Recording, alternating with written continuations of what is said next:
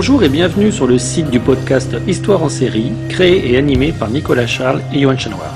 Au programme, une analyse des séries d'hier, d'aujourd'hui et de demain par des spécialistes des questions mobilisées par nos shows préférés.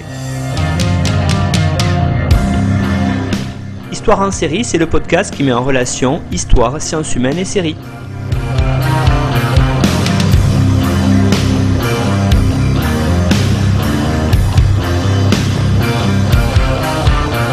Bonjour à tous, bienvenue dans l'épisode 50 d'Histoire en série où je reçois aujourd'hui Sarah Tuel. Bonjour Sarah. Bonjour Nicolas.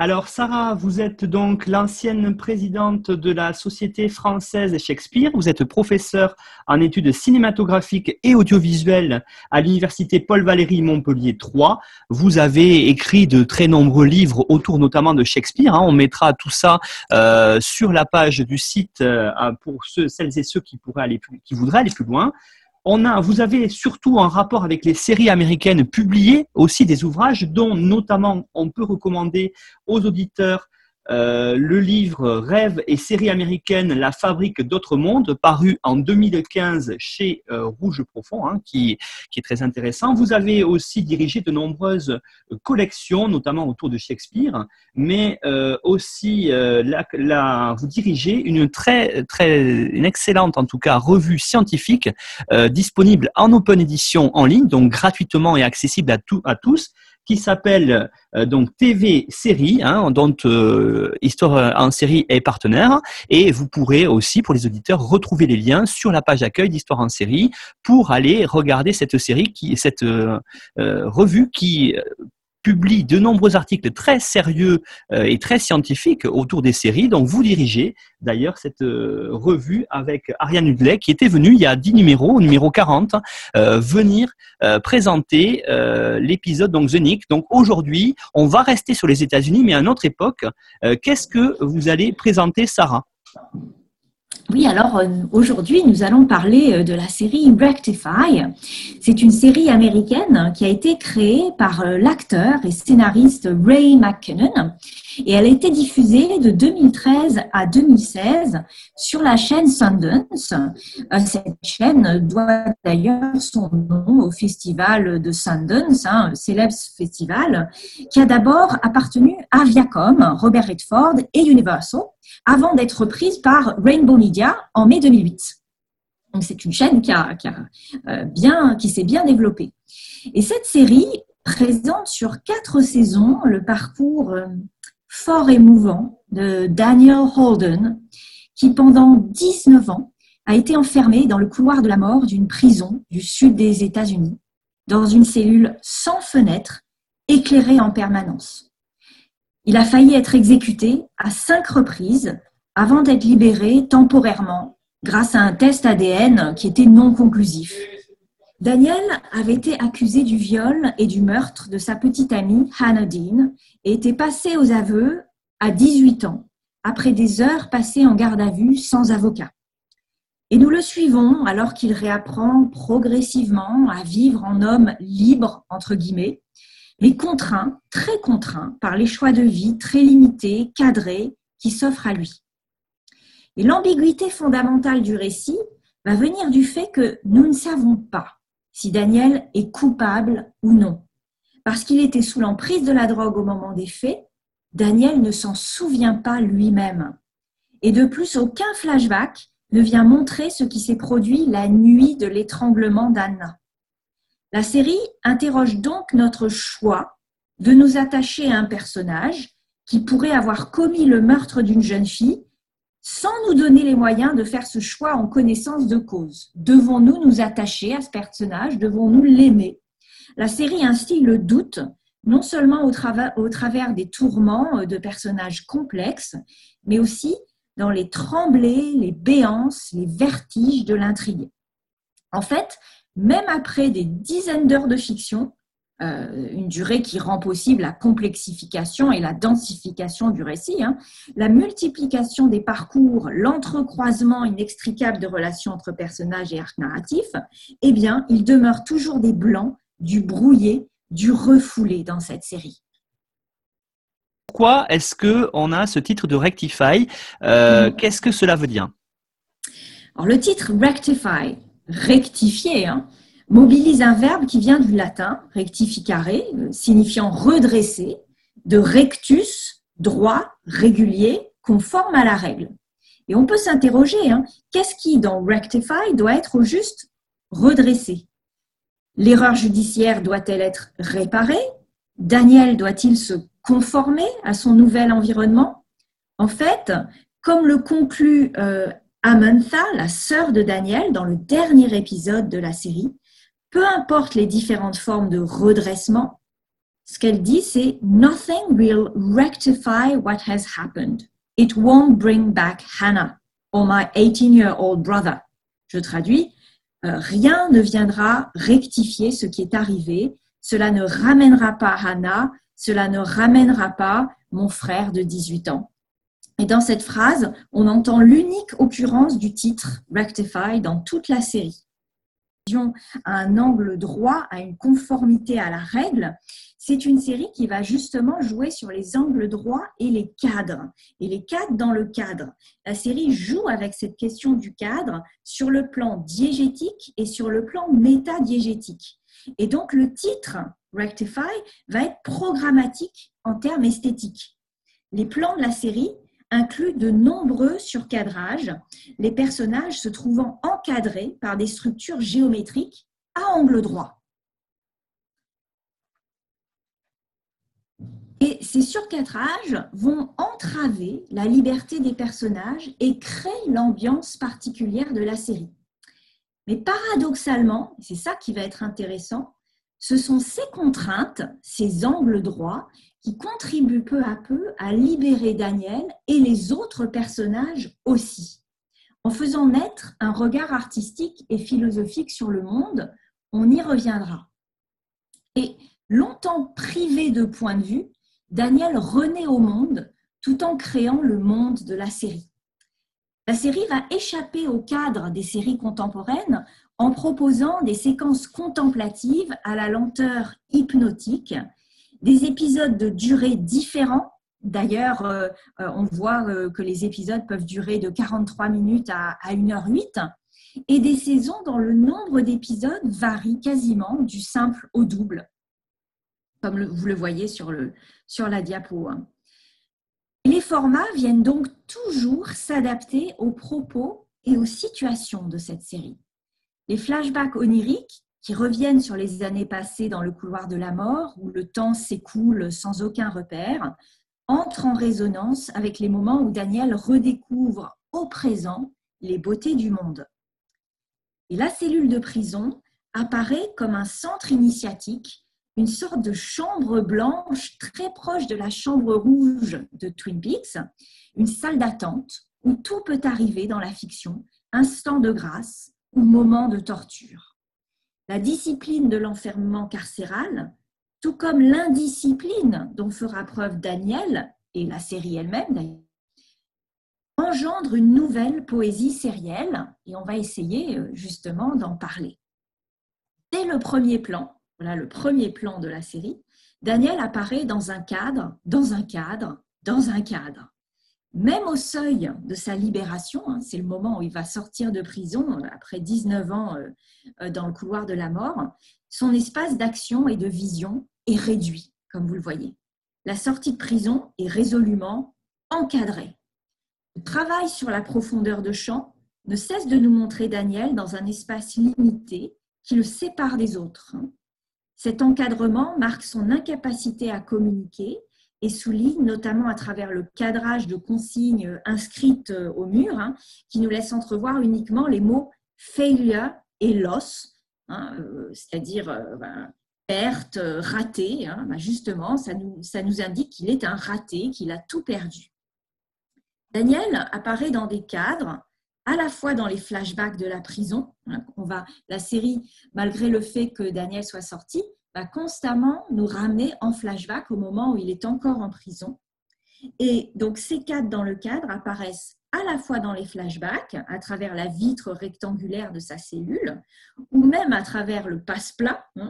et hors de prison, une fois sorti, on le voit toujours encadré, dans des miroirs, des encablures de portes, à travers des carreaux de fenêtres. Hein. Et à l'intérieur d'un simple diner, où, Daniel déjeune, les plats sont filmés comme s'ils étaient déposés sans ménagement et passés à travers la porte d'une prison, comme s'il était toujours dans sa cellule. Je vais vous montrer ce, ce, cette séquence où un client va le prendre en photo comme s'il était devenu une attraction de foire. Vous voyez, le client tient à ce que la photo soit bien cadrée. Il prononce le mot framed. Le mot justement de framed rappelle aussi que, David, que, Daniel, a sans doute été la victime d'une machination policière et judiciaire, qu'il a été euh, en fait euh, manipulé, qu'il est la victime en fait euh, d'un complot contre lui. Hein. Et Daniel subit plus qu'un enfermement. Il est placé dans des boîtes qui peuvent se lire comme autant de cercueils où, dans le cadre, il est rapetissé, enterré vivant, habillé d'un linceul blanc qui le transforme en spectre. D'ailleurs, il confie I'm a ghost à l'aumônier de la prison dans l'épisode 2.9. Hein. Je suis un fantôme, dit-il. L'espace ne s'ouvrira que progressivement en saison 2, puis surtout en saison 4, lorsque l'espoir d'une réhabilitation devient vraiment tangible, même si euh, sur le plan diégétique, euh, euh, Daniel va devenir l'employé d'un entrepôt, où il va retrouver des boîtes et cocher à nouveau des cases. Toujours ce motif du carreau qui devient explicitement le symbole de la douleur dans l'épisode 2-3, puisque tandis qu'il lave les vitres et que sa mère lui demande de ne pas se fatiguer trop, il va répondre I think I can manage a few pains. Le terme pain, qui signifie carreau en anglais, peut s'entendre aussi comme pain, souffrance. Le générique reflète le paradoxe de cette liberté encadrée. Ce générique se présente comme un album photo qui réunit images fixes et images animées autant de cadres, à nouveau, de cadres mouvants qui agissent à la fois comme des fenêtres sur un monde de liberté, comme des prisons ramenant à un passé mortifère, et comme le tableau d'un détective profiler déterminé à résoudre l'énigme de la mort d'Anna. Parce qu'il a avoué le meurtre, hein, Daniel est toujours considéré comme coupable par les habitants de la petite ville de Pauli, qui est une ville fictive située dans l'État de Georgie. Et il est toujours aussi considéré euh, comme coupable par certains membres de sa famille même hein, et par, et par la plupart des spectateurs au début de l'histoire. Le personnage est ainsi prisonnier d'une image, d'un passé, mais aussi d'une tradition cinématographique et de faits divers connus aux États-Unis. Sa trajectoire diégétique rappelle des films sur l'univers carcéral, comme The Shawshank Redemption hein, de Frank Darabont, euh, sorti en 1994, ou Dead Man Walking de Tim Robbins, sorti en 1995, notamment quant au doute sur la culpabilité du protagoniste. Mais la série rentre aussi en résonance avec une autre série, une série documentaire cette fois-ci, euh, qui s'intitule Making a Murderer, euh, diffusée sur Netflix en 2015 et en 2018. Making a Murderer raconte l'histoire vraie de Stephen Avery, qui a passé 18 euh, ans en prison de 1985 à 2003 pour un viol et un meurtre dont il a été ensuite exonéré après une expertise, ADN. On retrouve euh, la guitare un peu sèche, on retrouve les cadres de fenêtres, on retrouve les photos de famille hein, qui, se, qui se mêlent euh, à l'affaire. Et euh, dans, cette, dans cette série documentaire, on va apprendre que Avery a été libéré, puis condamné et enfermé à nouveau en 2007 pour le viol et l'assassinat de la jeune Teresa Holdak. Et l'avocate Kathleen Zerner, une vraie avocate, hein, se bat encore pour prouver l'innocence d'Avery et l'incompétence, voire la corruption de la police du comté de Manitowoc dans le Wisconsin, qui aurait manipulé les preuves contre Avery. Et tout ça trouve un écho très fort avec Rectify. Les liens avec la série Rectify sont encore plus forts si l'on se concentre sur un autre personnage de Making a Murderer, Brandon Dassey, le neveu de Stephen Avery, 16 ans au moment de la deuxième accusation. C'est un, jeune adolescent Et souffrant d'un retard mental, Brandon a été interrogé par la police pendant toute une journée, sans avocat, sans présence parentale, et il finit par avouer avoir été le complice de son oncle lors du viol et du meurtre de, Teresa. Ses avocats se battent depuis hein, sans relâche pour le faire libérer et prouver que ses droits constitutionnels n'ont pas été respectés et que ses aveux ont été soutirés sous la contrainte. Dans la série Rectify, John Stern, l'avocat de Daniel Holden, fait écho au travail de tous ces avocats de la deuxième chance, hein, on les appelle les avocats de la deuxième chance aux États-Unis, notamment qui travaillent au sein de l'Innocence Project, une organisation à but non lucratif qui lutte pour prouver l'innocence de personnes incarcérées, pour réformer le système judiciaire et éviter euh, les injustices euh, dans le système euh, américain. Ce qui serait intéressant de, maintenant, Sarah, d'aborder, ça serait de parler d'une certaine idée euh, de la redécouverte du monde pour cette personne qui a passé quand même une partie hein, de sa vie euh, dans le couloir de la mort, et justement essayer de nous montrer peut-être euh, qu'est-ce que la narration sérielle peut apporter dans cette redécouverte. Comment est-ce qu'on peut l'appréhender grâce à ça? Oui, en effet, parce que en fait, au-delà d'une simple histoire de, prison ou de sortie de prison, cette série ressemble à un véritable récit de voyage dans le temps. Et d'ailleurs, Trey, un ancien camarade de Daniel, et d'ailleurs, on suppose que c'est peut-être lui qui aurait violé en fait Anna, euh, va verbaliser sans équivoque euh, le fait qu'il s'agit d'un récit de voyage dans le temps, puisque quand il voit Daniel appeler sa mère comme un adolescent, il va dire You're like a time machine. Tu es, tu es, euh, tu es comme une machine à remonter le temps. Et Daniel, en, fait, débarque en 2013 comme si le temps s'était arrêté pour lui et avait continué à avancer, mais juste pour ses proches. Euh, il n'a pas connu les ordinateurs, il n'a pas connu les portables, les lecteurs DVD, Internet, le streaming, et il découvre tout cela d'un coup, 19 ans après. Et la série nous invite donc à rétro-pédaler et à mesurer les changements technologiques de notre quotidien en seulement deux décennies. En montant au grenier et en explorant les mâles comme autant de réceptacles à accessoires, Daniel va retrouver ses vêtements d'adolescent, il va retrouver son Walkman, ses cassettes dans l'épisode 1-3. Et en jouant avec les rayons de soleil qui passent à travers les rideaux et en écoutant ses anciennes compilations musicales sur cassette, Daniel tente en vain de remonter le temps. Mais il crée aussi une véritable mise en scène nostalgique, musicale et lumineuse en jouant ainsi avec les rayons du soleil à travers les vitres. Il reprend la vie là où il l'avait laissée à l'âge qu'a maintenant son jeune demi-frère Jared, jouant aux jeux vidéo et partant s'amuser à vélo. Donc en fait, il revit sa jeunesse en regardant son, son jeune demi-frère. Et cette innocence attendrissante se mêle à une souffrance qui est indicible. Parce que le trauma de l'enfermement, de l'isolement prolongé, et bien sûr du viol qu'il a subi dans les douches de la prison, peut ressurgir à l'occasion d'un simple bain aussi plaisant et régénérateur soit-il. Nous l'apprendrons seulement en fin de dernière saison, quand il va se confier à un thérapeute.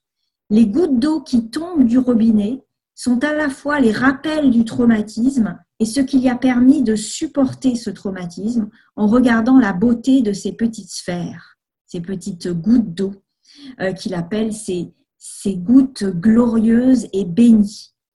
Et la sérialité permet de créer une émotion rétrospective décuplée parce que nous apprenons donc qu'il se concentrait sur ces gouttes d'eau quand on le violait dans les douches, parce qu'elles étaient belles, parce qu'elles lui permettaient de s'échapper.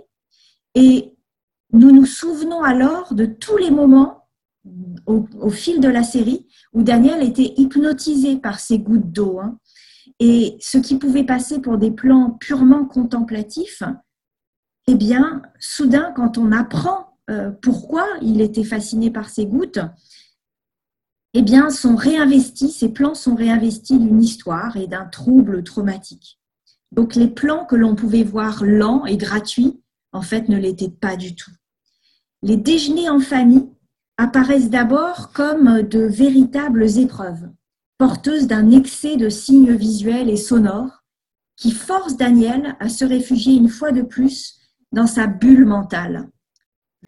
Daniel, vous le voyez, redécouvre un simple couteau et la banalité est défamiliarisée à travers des gros plans et des effets d'écho sonores.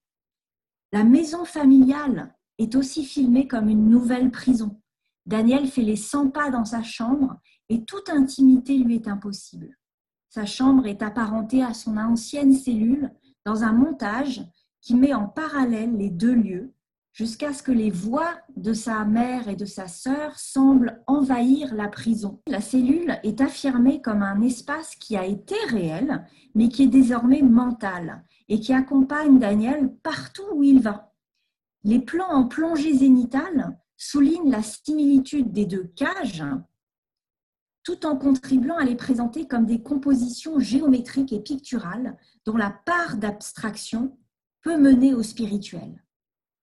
Après l'exécution de son meilleur ami Kerwin, la cellule attenante où Kerwin était détenu est alors vidée de tout objet personnel, puis lavée. C'est l'épisode 1-6. En plan zénital, l'homme de ménage apparaît tel un peintre, mettant la dernière touche à la disparition physique, mais aussi à l'effacement graphique de Kerwin, l'ami de Daniel, et laisse Daniel irrémédiablement seul. Et la phrase All clear de l'homme de ménage fait à la fois écho à cette solitude, mais aussi au vide que la série va laisser chez les spectateurs, puisque cette scène clôt la saison 1. Et même quand il part vivre chez sa sœur, Daniel se sent prisonnier de l'espace de l'appartement, se demandant ce qu'il peut faire.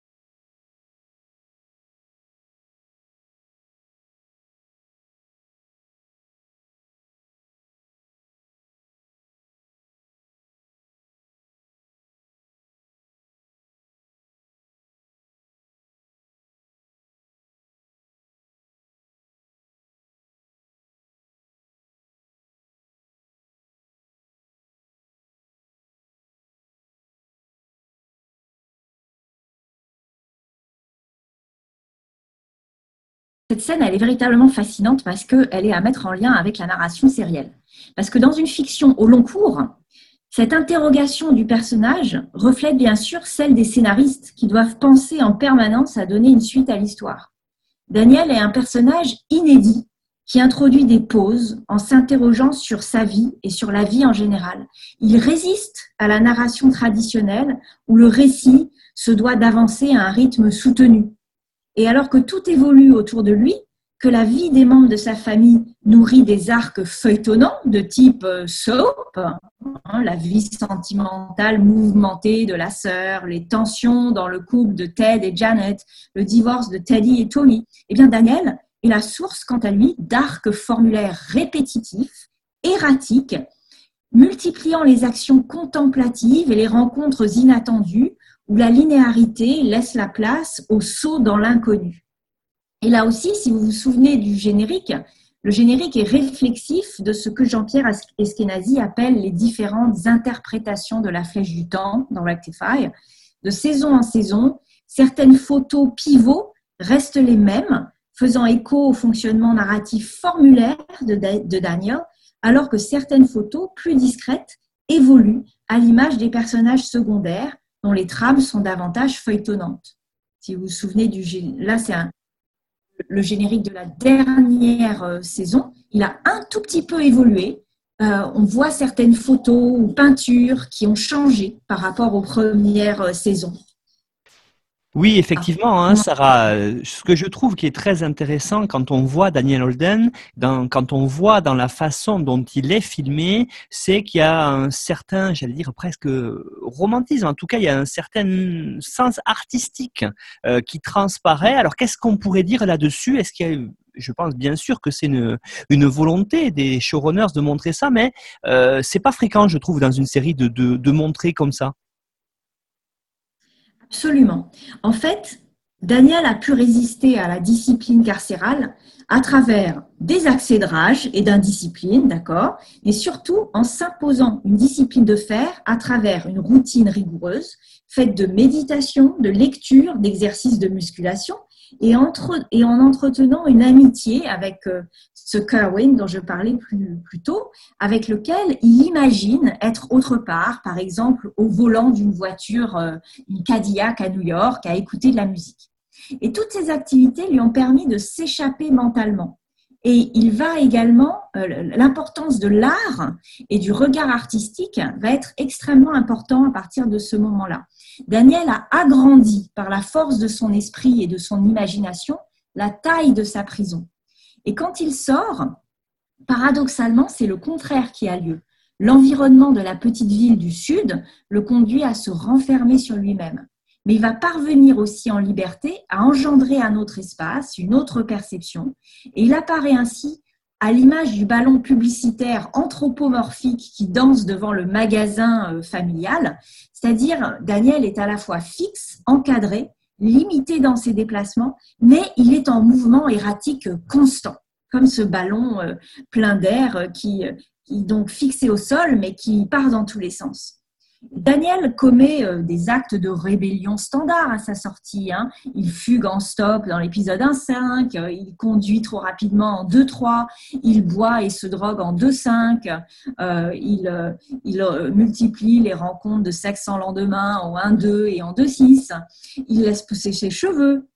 Mais toutes ces marques d'indiscipline sont fort ordinaires si on les compare à l'acte de dissidence véritable dont il fait preuve celle de la transfiguration de la normalité, de la routine du quotidien à travers le regard émerveillé d'un artiste qui s'ignore.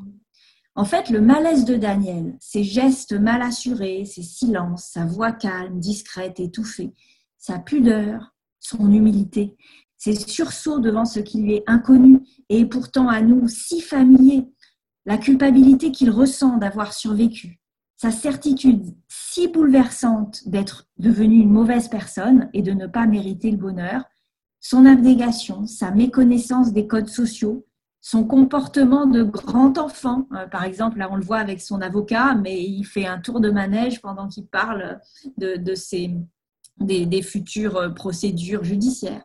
Eh bien, toutes ces caractéristiques en font un personnage à part qui va renouveler notre façon d'appréhender le monde. Rien que ça.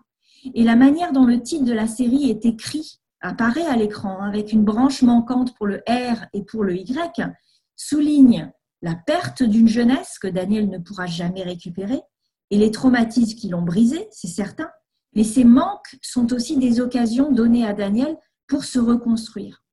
Et si le passé ne peut être rectifié, le présent peut lui être réinventé et transfiguré. Je dirais même plus, il peut être magnifié. Les plaisirs du quotidien sont mis en valeur dans des scènes qui mettent le récit en pause, ou plutôt qui irriguent la narration à travers une contemplation poétique. Daniel regarde avec fascination les cimes des arbres dans des séquences très malikiennes. Hein. Il peut regarder un lever de soleil, des hot dogs, la lumière à travers les rideaux d'une fenêtre. Il peut observer les plumes voltantes d'un coussin. Tous ces moments, ces petits moments de pause et de contemplation et d'émerveillement sont très rares dans les séries en fait. Et de manière incongrue, Daniel peut s'étendre dans l'herbe euh, d'un terrain de baseball pour déjeuner, rester couché immobile dans le jardin de la maison ou s'extasier de pouvoir lire au soleil assis sur le banc d'un parc. Il s'accroche aux branches d'un arbre sans les feuilles tomber sur lui comme des gouttes d'eau. Privé de véritables sensations pendant 19 ans, Daniel réapprend à voir, entendre, humer, toucher. À travers ce personnage, la série transcende son statut d'œuvre audiovisuelle pour devenir quasiment tactile. Comme dans cette scène de l'épisode 1-2, où un gros plan souligne le moment où Tony, l'épouse de son demi-frère, prend sa main et lui procure l'une de ses premières émotions tactiles hein, en 19 ans. Alors oui, justement, hein, j'allais vous poser la question euh, là-dessus, Sarah. Ce qui est intéressant dans cette euh, série, c'est que outre montrer, euh, on va dire, le personnage de Daniel comme quelqu'un qui est sorti de prison, il faut voir surtout que c'est quelqu'un qui a échappé au couloir de la mort. Donc, il y a quand même l'idée de quelqu'un qui a avoué un meurtre, vous nous l'avez expliqué. Maintenant, euh, j'aimerais que vous expliquiez comment, à travers la série, euh, on, a les showrunners ont pu faire pour euh, montrer un petit peu ce qui sa rédemption et à la fois sa véritable libération. On a commencé à le voir à travers ces, ce que vous avez, les extraits que vous avez montrés, mais comment est-ce que, j'allais dire presque fictionnellement, on peut on peut voir ça? Alors en fait, ça va se passer en plusieurs étapes. D'abord, la jeune femme, Tony, qu'on vient de voir dans l'extrait euh, précédent, va convaincre Daniel de se faire baptiser selon le rite des chrétiens évangélistes. Et donc Daniel, dans un premier temps, va plonger dans une piscine accompagné par des chanteurs country. Là, on est dans l'épisode 5 de la saison 1. Mais on comprend très vite hein, que cette tentative de purification à travers euh, une religion organisée n'est qu'un leurre un artifice, comme le soulignent les chansons euh, entêtantes hein, et la musique non diégétique atonale et inquiétante. On le sent, euh, Daniel n'est pas à son aise. Hein. Et comme l'annonce déjà la dernière image du générique où Daniel contemple un coucher de soleil, le véritable chemin de la rédemption passera par une reconnexion directe à la nature dont il a été coupé si longtemps. Nature où prédomine en fait l'ouverture et les courbes plutôt que les encadrements et les angles à 90 degrés. Et finalement, c'est en se baignant dans l'océan, dans l'épisode 6 de la saison 3, sous le regard ému de sa mère, qui fait écho à notre regard ému, que Daniel va connaître son vrai baptême et vivre une renaissance, soulignée par la musique mélodique et empathique cette fois. Et pour les spectateurs, deux ans se sont écoulés entre ces deux séquences. Mais n'oublions pas, encore une fois, hein, pour les spectateurs, deux ans ont passé entre ces deux séquences de baptême. Et la sérialité joue sur notre mémoire et nous invite à opérer des liens entre des scènes dont la diffusion est parfois séparée de plusieurs mois, voire années. Et la série va construire un regard particulier sur le monde, celui de Daniel donc, mais donne aussi à voir les regards que les autres portent sur lui celui attendri de sa sœur Amanta, on l'a vu quand elle le voyait en train de s'allonger dans l'herbe, celui souvent inquiet de sa mère, Janet, ce inquisiteur, curieux ou hostile des habitants, qui le prennent en photo, l'interpellent, l'insultent ou l'agressent. Daniel, on peut le dire, est une véritable anamorphose à lui tout seul. Il se transforme en fonction du regard porté sur lui. Au regard des personnages et à nos yeux, il est tour à tour coupable et innocent, tendre et menaçant, philosophe et violent. Le visage de l'acteur, Aiden Young, qui joue Daniel, est d'ailleurs légèrement dissymétrique. Il est beau de profil et déstabilisant de face, reflétant la dualité, la fracture et l'ambiguïté du personnage. Et d'ailleurs, des plans peuvent intensifier cette dissymétrie du visage par des jeux de clair-obscur, avec une partie du visage dans la lumière et une autre partie euh, du visage dans l'ombre. C'est vrai que, d'après ce que vous nous dites, il y a quand même une, dans, dans la narration euh, une certaine façon de montrer le quotidien, hein, de, de, filmer dans, à la fois dans le, bien sûr la, vitesse de la caméra, mais aussi dans, la, dans le choix des plans. Et euh, je, je trouve, vous allez me dire qu'il y a une certaine poésie dans tout ça, hein, pour montrer, ne serait-ce que vous vous l'avez dit, hein, des scènes du quotidien, euh, quand il est en train de manger, de regarder la nature ou comme ça. Il y a un vrai parti pris là-dessus des showrunners. Oui, et en fait, cet accent mis sur euh, le regard et sur le quotidien réinvesti de poésie va surtout euh, se développer dans l'épisode 1-4, quand Daniel se rend compte qu'il a besoin de lunettes. Le diagnostic de l'ophtalmologiste tombe. Euh, Daniel est devenu myope à force de regarder des objets à de trop courte distance dans sa toute petite cellule. Les années d'enfermement ont ainsi une, des conséquences très concrètes sur sa vue, sur la vision que la caméra nous propose. Et lorsqu'il redécouvre un hypermarché euh, muni de ses nouvelles lunettes, donc dans cet épisode 1-4, Daniel vit une expérience quasi muséale où la musique chorale et le montage va créer une désorientation, une fascination et une contemplation. À travers ses yeux qui voient à nouveau avec les nouvelles lunettes, hein, le mur de téléviseur devient une installation artistique. Le rayon des tongs, un tableau multicolore. Les poufs, de magnifiques taches de couleurs, tandis que la géométrie de l'espace apparaît dans une beauté inédite. Et quand sa mère l'appelle pour le retrouver, hein, Daniel, qui n'est pas très euh, à l'aise encore avec les téléphones portables, hein, lui dit qu'il est au rayon des plastiques. Et il est possible de voir dans ce plastique une conscience des showrunners du pouvoir figural de la séquence, du pouvoir plastique justement de cette séquence, où un temple du consumérisme, cet hypermarché, peut se transformer en une matière malléable et en série d'œuvres d'art. C'est ainsi que le quotidien peut être réinvesti de poésie dans la série. Et Daniel tente de retrouver des critères esthétiques pour évaluer ce qu'il voit. Devant le motel où loge son avocat, il demande à celui-ci, non sans humour, uh, Would this be considered a shitty view within the norm of shitty views hein? Pourrait-on considérer cette vue comme merdique parmi les normes des vues merdiques? Et pour l'avocat, John, elle l'est ce qui conduit Daniel à conclure qu'il n'est pas encore dans la norme parce que ben, pour lui, c'est beau. Il voit le beau là où les autres ne voient plus le beau.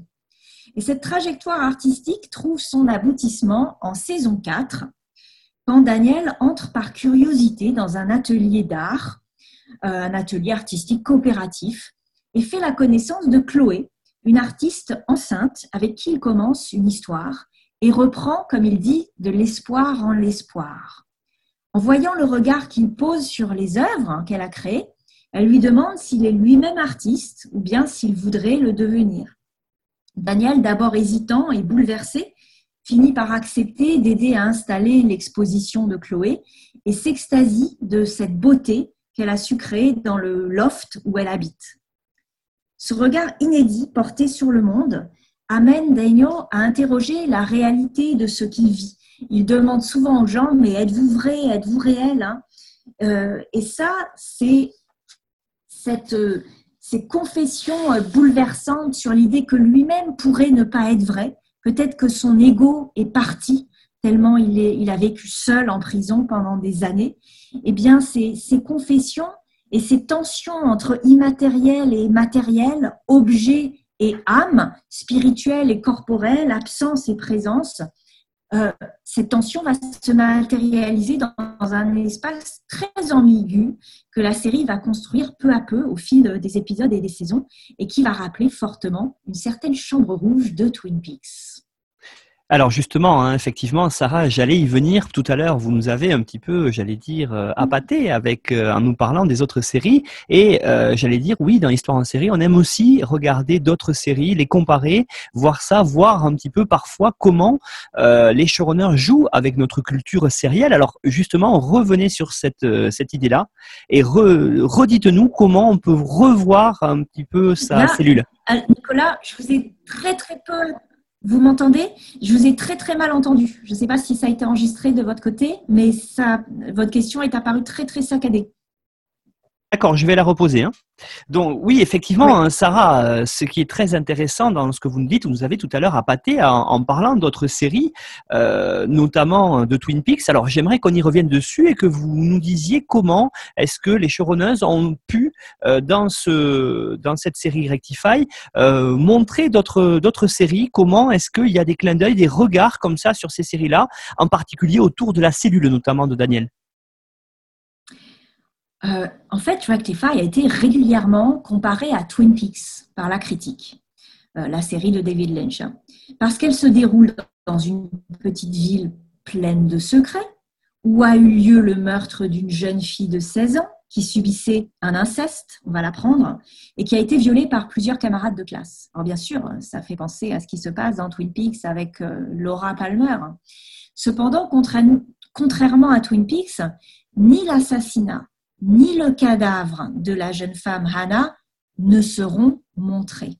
Et cette pudeur de la série, par rapport à la série de Lynch, hein, remet en question le paradigme gothique où, selon Frederick Jameson, une femme doit toujours devenir la pauvre victime d'un homme malveillant, où le meurtre donne l'occasion à d'autres hommes de démontrer leur intelligence et leur force en résolvant l'énigme et en arrêtant le coupable, et où les jeunes femmes, mortes, immobiles et froides, s'offrent comme de belles endormies, un regard quasi nécrophile lors de scènes d'autopsie. Point de tout cela dans Rectify. Le véritable lien qui relie Rectify à Twin Peaks est à chercher ailleurs que dans le meurtre d'origine. Ce lien, on le trouve dans la construction d'un espace à la fois prophétique, révélateur et transformateur, où l'art tient une place prédominante et où les règles habituelles du temps ne s'appliquent plus. Euh, Daniel à Tony dès l'épisode 1-2, c'était, dit-il, l'intervalle entre les secondes. Time in between the seconds. La chambre rouge de Twin Peaks ressurgit avec force à travers la cellule de Daniel qu'il appelle sa boîte. Euh, voilà, qu'il appelle sa boîte, mais aussi son cocon, ce qui souligne son pouvoir transformateur, puisque d'un cocon, on ne ressort plus le même. Le lieu s'apparente à une chambre blanche, en salle d'attente entre les mondes, mais entre plusieurs dimensions qui peuvent agir l'une sur l'autre. Cet espace de la cellule est visité tantôt en flashback, on l'a vu dans des extraits précédents, tantôt en rêve, brouillant la le, je vais reprendre ça, désolé. Cet espace est visité tantôt en flashback, on l'a vu dans les euh, extraits précédents, tantôt en rêve, ce qui brouille la temporalité et notre croyance dans les images que nous voyons. Et dans une séquence au statut très ambigu du dernier épisode, Kerwin, l'ami de prison, hein, demande même à Daniel How do you know that this is real and that we are not dreaming? Comment sais-tu que tout cela est vrai et que nous ne sommes pas en train de rêver? Certes, Daniel répond Because who would dream of something like this? Qui rêverait euh, de quelque chose comme ça? Qui, pourrait imaginer d'être enfermé euh, tout ce temps-là dans cette si petite cellule? Mais la prison apparaît bien comme un monde imaginal où la fiction, euh, où la fiction et Daniel se ressourcent et où tout peut arriver, des événements horribles ou des événements merveilleux. Daniel est ainsi passé à tabac dans sa, dans sa cellule. Il est privé de ses livres. Il est forcé d'écouter le récit du viol qu'il a pu subir. Donc là, on est dans le cauchemar. Le cauchemar peut aussi continuer quand il se voit attaché sur la table d'exécution dans une séquence où il se dédouble, se parle à lui-même comme un doppelganger euh, cynique et maléfique, et imagine même sa mère assister à l'exécution, comme à un spectacle cinématographique macabre, où la mise en abîme et les jeux de regard, jusqu'au regard caméra, deviennent tout simplement vertigineux. Donc on voit bien que quand il revisite cet espace de la prison, euh, cela peut être un, vrai euh, espace de cauchemar. Mais cet espace peut aussi s'avérer miraculeux, parce que Daniel peut y retrouver son ami et co-détenu Carwin, ou bien il peut y embrasser Tony, qui n'avait jamais mis les pieds dans la prison, lors d'une rencontre au parloir, dans un rêve quasi magique, qui semble appartenir seul aux, deux protagonistes. Les deux font le même rêve en même temps. C'est là aussi, dans ce, monde imaginaire, que Carwin, en route pour son exécution, assure Daniel qu'il est bel et bien innocent. Au revoir mon frère, je te connais, je sais qui tu es, lui confie-t-il, prophétisant ainsi la fin de la série et révélant ce que Daniel refuse d'envisager lui-même. Parce qu'en fait, il préfère s'imaginer coupable, car c'est ce qui a fini par le définir et lui permet d'accepter la mort d'Anna et lui permet aussi euh, d'accepter d'avoir été enfermé pendant 19 ans. C'est mieux de se dire coupable plutôt que de se dire innocent et victime d'une horrible injustice. Plongé à un moment dans le coma, il se parce qu'il a été agressé dans la petite ville, il se retrouve à nouveau dans la chambre blanche. Blessé, fatigué, il converse avec Cohen qui l'encourage à se réveiller de son coma et à vivre, comme si les deux dimensions, la chambre blanche de la cellule et la réalité du coma, où il est dans le coma à l'hôpital, entrait subitement en collision. Vous voyez comment dans, dans, ce quotidien, cette routine du quotidien et cette réalité, eh bien, surgit aussi le spirituel, le surnaturel, le rêve, hein, l'onirique. Et c'est à travers le retour à la prison, à cette chambre blanche, que tout cela s'opère. La chambre blanche, c'est un endroit immaculé, presque aseptisé, euh, qui tranche avec la saleté attendue d'une cellule de prison. Hein. Et cette propreté est d'ailleurs l'un des signes que la cellule appartient en fait à une dimension mentale hors du monde. Elle est le lieu d'une expérience artistique sans cesse renouvelée.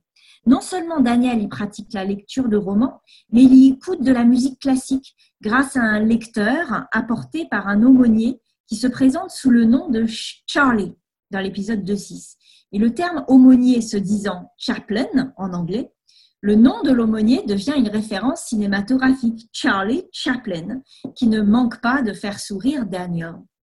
À travers cette main que Daniel vient poser sur le lecteur audio, dans une image qui mêle l'idée d'un naufragé demandant de l'aide à celle d'une tactilité du son, on a l'impression hein, qu'on peut toucher cette musique, ainsi qu'à travers le changement de focale, où le lecteur devient flou et Daniel devient net, le plan nous invite à penser que Daniel reprend vie et espoir à l'écoute de la musique. Ce que vient confirmer Charlie quand il énonce avec solennité La beauté va sauver le monde. Alors si Daniel traite Charlie d'idiot, hein, c'est peut-être parce que selon lui, la beauté ne peut racheter le monde si elle ne s'accompagne pas de justice et de bonté, bien sûr. La chambre blanche de la prison est un lieu d'exclusion et de souffrance qui devient un non-lieu de transcendance et d'initiation artistique.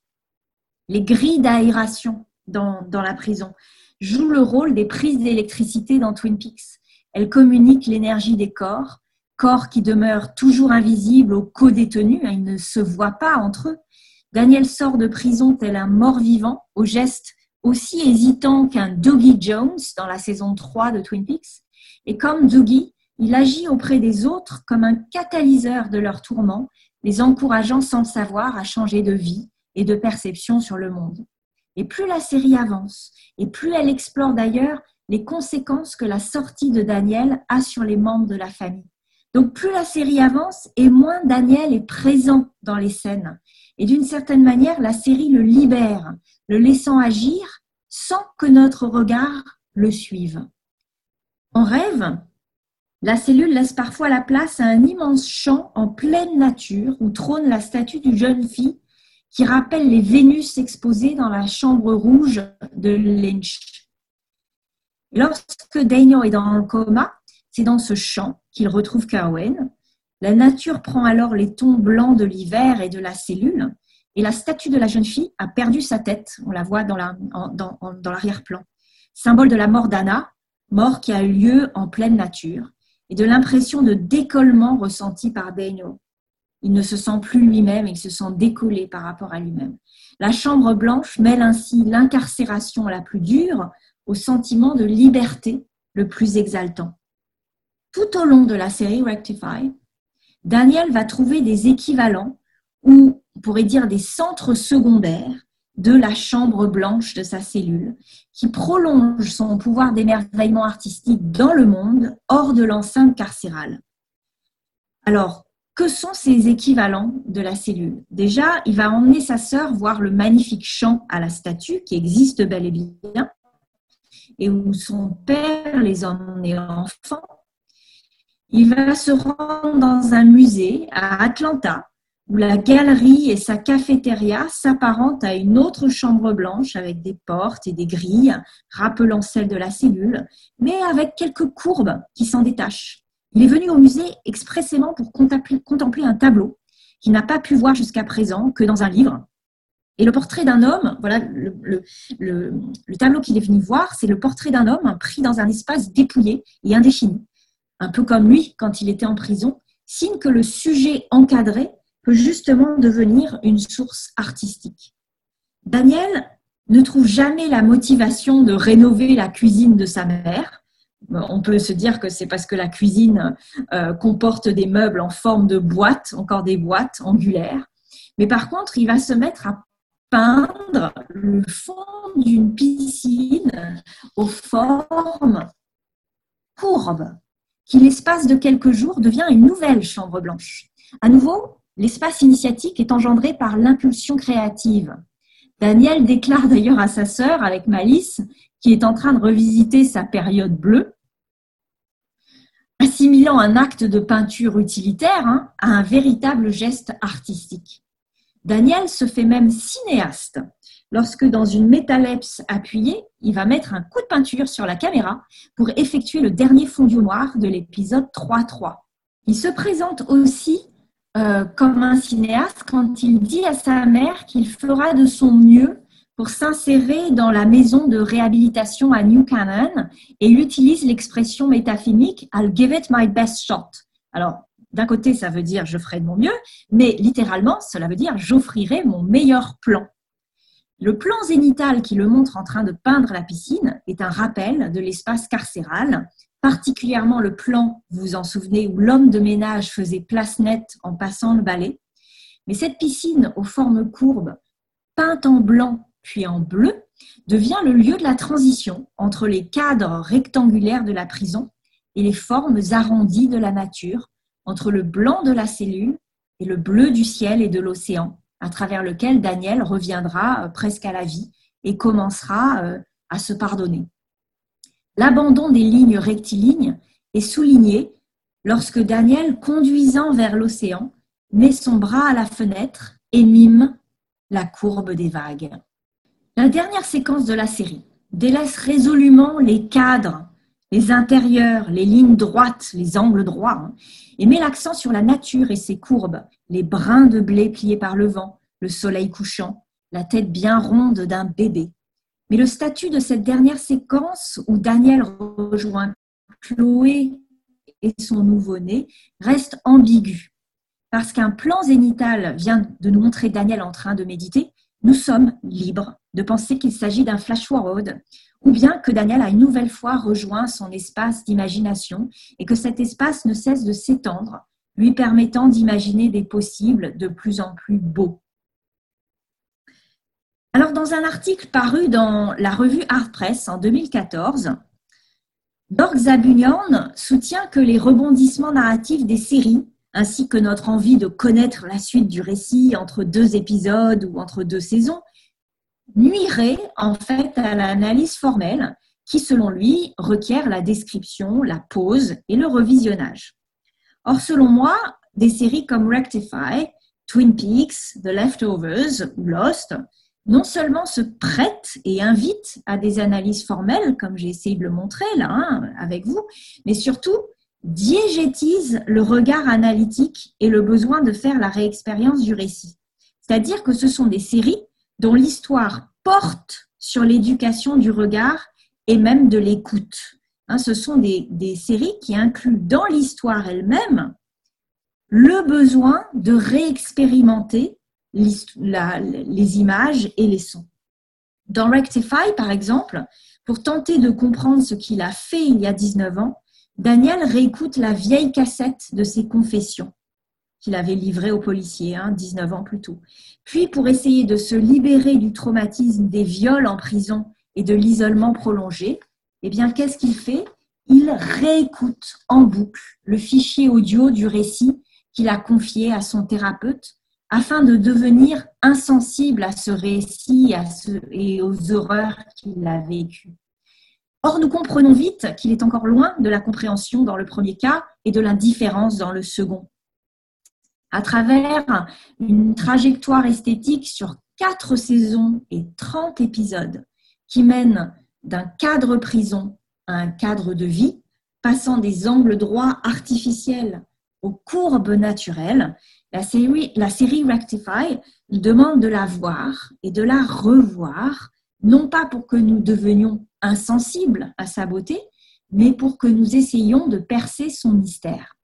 À travers la création de cette chambre blanche imaginale entre songe et réalité, la série nous prévient que cette quête pourrait être sans fin et demande que nous interprétions et creusions toujours un peu plus ces aspects narratifs, plastiques et réflexifs afin de créer eh bien, notre propre angle de vue sur cette série.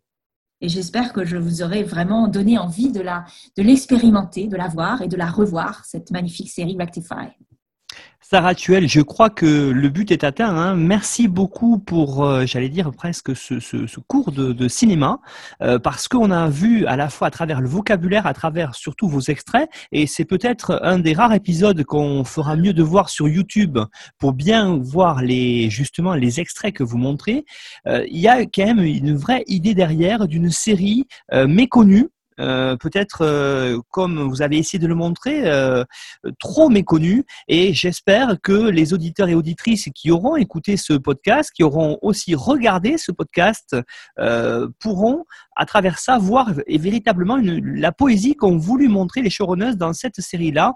Et il y a derrière, comme vous le dites aussi, un vrai message d'espoir autour de justement de l'évolution des formes. Hein. Je crois que c'est ce que vous avez essayé de montrer, hein. cette idée de finir à la fin sur ce champ de blé peut-être avec ce, bébé. Alors, est-ce que c'est un flash forward ou pas? Vous l'avez dit, ça c'est aussi peut-être un peu le mystère et ça donne aussi peut-être l'idée euh, aux spectateurs de, véritablement regarder. Mais je tenais à vous remercier pour tout ça et je rappelle pour les auditeurs que vous avez, Sarah, euh, mis euh, donc une petite bibliographie qui va surtout servir à comprendre autour, qui va surtout servir à comparer par exemple avec Twin Peaks, la série, sur notre site internet donc histoireensérie.com. J'invite aussi les auditeurs à aller sur votre site hein, TV Série, euh, sur la revue en ligne qui est gratuite et qui véritablement est une petite pépite avec de nombreux articles de spécialistes français et étrangers. Donc, euh, vous avez le lien sur notre page d'accueil du site internet. Sarah Tuel, merci beaucoup et j'espère à bientôt parce que vous nous avez donné envie de regarder des séries et quand vous avez parlé de Lost ou de Leftovers, j'espère peut-être que vous viendrez les commenter à notre micro. Merci Sarah, à bientôt. Avec plaisir. Avec plaisir. Merci beaucoup Nicolas.